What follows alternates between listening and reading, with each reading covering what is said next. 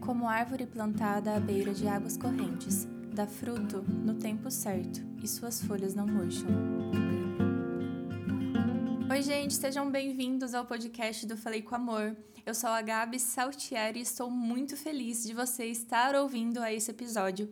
Isso porque hoje nós começamos uma jornada de 150 dias, porque teremos 150 episódios inéditos a respeito do livro de Salmos. Se você chegou aqui justamente por causa desse estudo, seja bem-vindo, sinta-se em casa. E se você ainda não conhece o Falei com Amor, deixa que eu te apresento. Como eu disse, eu sou a Gabi Saltier, eu sou bióloga, fiz meu doutorado em bioquímica vegetal e há cerca de três anos, um pouquinho menos, eu tenho compartilhado sobre o que eu aprendo com Jesus aqui nas redes sociais. Em janeiro de 2020, eu decidi mudar a minha vida espiritual, eu decidi ter mais constância e comprei uma Bíblia de anotações. Comecei a fazer desenhos, comecei a fazer anotações criativas, o que chamamos de Bible Journaling, e com o tempo tive muita vontade de compartilhar com as pessoas. Por fim, criei o Instagram, arroba Falei com Amor, que inclusive se você ainda não segue, te convido a seguir. Pode ir lá agora, que eu sei que o áudio não vai pausar, então já siga, porque lá a gente conversa todos os dias. Criei o Instagram, comecei a compartilhar tudo que eu estava aprendendo, e os desenhos continuam por lá, o Bible Journaling é o coração do Falei com Amor, mas eu percebi a necessidade e tive também muita vontade de dar estudos bíblicos, né?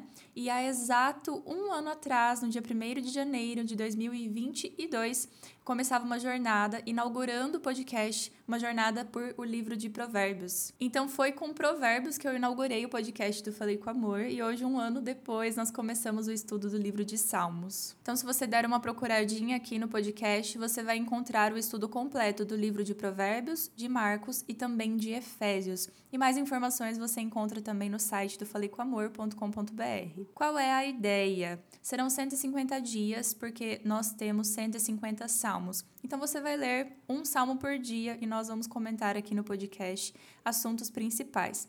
Mas não se preocupe caso você queira ouvir esses episódios aqui do podcast de forma aleatória. Isso porque eu sempre procuro trazer uma aplicação prática para a nossa vida cristã. Então você pode ouvir de forma aleatória, que você não vai perder o, o fio da meada. Eu sempre contextualizo os episódios que são baseados em algum capítulo da Bíblia, então você ficará sabendo por que estava acontecendo, com quem, em que época, né? Isso explica muito da Bíblia para nós. E agora nós vamos começar o estudo do livro de Salmos. Falando sobre o estudo de Salmos, eu descobri que na verdade Salmos não tem capítulos e sim salmo, então quando eu me refiro a algum salmo específico, eu falo do número dele, né? Salmo 1, Salmo 2 e não capítulo. E para começar, vamos fazer uma introdução a esse livro. Por que que foi escolhido, né, para ser o livro da vez? Nos livros da Bíblia, nós temos Deus falando com o ser humano, Deus atuando na vida do ser humano. Mas no livro de Salmos, o ser humano fala com Deus. Nós teremos então salmos de louvor, de lamento e sabedoria. Alguns salmos foram escritos no segundo milênio antes de Cristo e outros no período pós-exílico. Mas o livro de Salmos, como conhecemos, foi montado, digamos assim, fechado em 539 a.C. Ao total, nós temos 150 salmos, dos quais 34 não possuem título. E dos que possuem título, 100 apontam o autor, o que facilita muito para a gente. Muitas pessoas acreditam que o livro de Salmos foi escrito por Davi.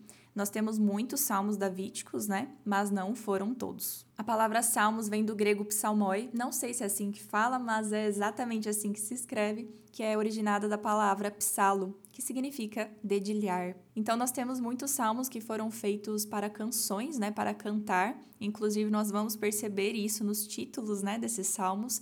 Então vem de dedilhar. Em Salmos nós temos uma divisão de cinco livros, na verdade, e nós vamos estudar este primeiro livro até o dia 41, isso porque a transição é exatamente no Salmo 41. E todas essas transições entre os livros terminam com algum versículo ou algum capítulo de doxologia. Nesse livro 1 que nós começamos hoje, o tema principal é o conflito entre Davi e Saul. Então nós vamos encontrar muitos lamentos individuais e a maioria dos salmos vai mencionar os inimigos. E agora que estamos situados, vamos para o salmo do dia. E, inclusive eu convido você a ler Salmo 1, caso você ainda não tenha lido. A tradução bíblica que vou usar para citar todos os versículos do estudo inteiro é a NVI, Nova Versão Internacional, que é a minha versão favorita e eu acredito que ela alcança exatamente o que o texto quer falar, mas a gente pode conversar sobre traduções bíblicas em um outro episódio. Então vamos para o salmo do dia. O Salmo 1 possui autor e data desconhecidos, mas ele é uma ótima entrada para o livro todo de Salmos. E ele nos mostra que existem apenas dois caminhos, duas formas de viver. Perceba aqui que nós não temos uma terceira forma, uma forma em cima do muro. O Salmo 1 é muito claro em dividir esses dois grupos de pessoas. O primeiro e o segundo grupo de formas de viver grupo de pessoas já está logo no versículo 1, falando que bem-aventurado é o homem que não anda segundo o conselho dos ímpios. Então nós temos ali o primeiro grupo dos bem-aventurados e o segundo grupo dos ímpios. Mas para entender esse salmo como um todo, nós precisamos entender o que é um bem-aventurado. O bem-aventurado é aquele que tem a felicidade verdadeira e sólida. Quando nós vamos no Novo Testamento, nós percebemos ali as bem-aventuranças, né? Então, bem-aventurados os pobres em espírito, bem-aventurados os que choram. E você percebe assim que sempre começa com algo um pouquinho triste e depois nós temos uma glória eterna, né?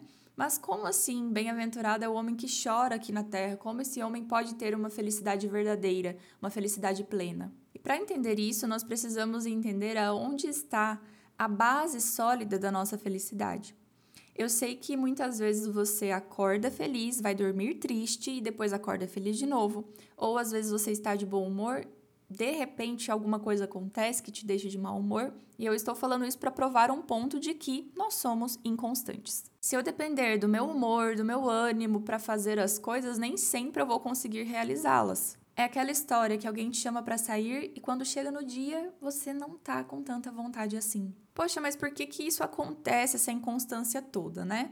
Nós somos seres emocionais. Somos seres que estão submetidos a uma fisiologia humana também. E tudo isso, a nossa emoção, a nossa fisiologia, podem ser afetados por fatores externos também. Então, se eu como bem, durmo bem, eu tenho certa disposição. Se eu não faço isso, minha disposição já mudou. Ou, por exemplo, ah, acordei de bom humor, aconteceu alguma coisa no meio-dia, estou de mau humor. Então, perceba que a nossa condição, a nossa forma de viver, depende de fatores externos os quais a gente não consegue controlar 100% do tempo. Nós até conseguimos controlar como nós vamos reagir mediante isso, mas não tem como controlar tudo que vai acontecer na nossa vida. E aí, quando a gente deposita a nossa felicidade em algo que é inconstante, sendo esse algo outra pessoa, sendo esse algo uma posse, né, um bem, ou sendo até em mim mesmo, perceba que a minha felicidade está suscetível a fatores externos também, a coisas que podem mudar. Agora, bem-aventurado são aqueles que depositam a felicidade em uma base sólida.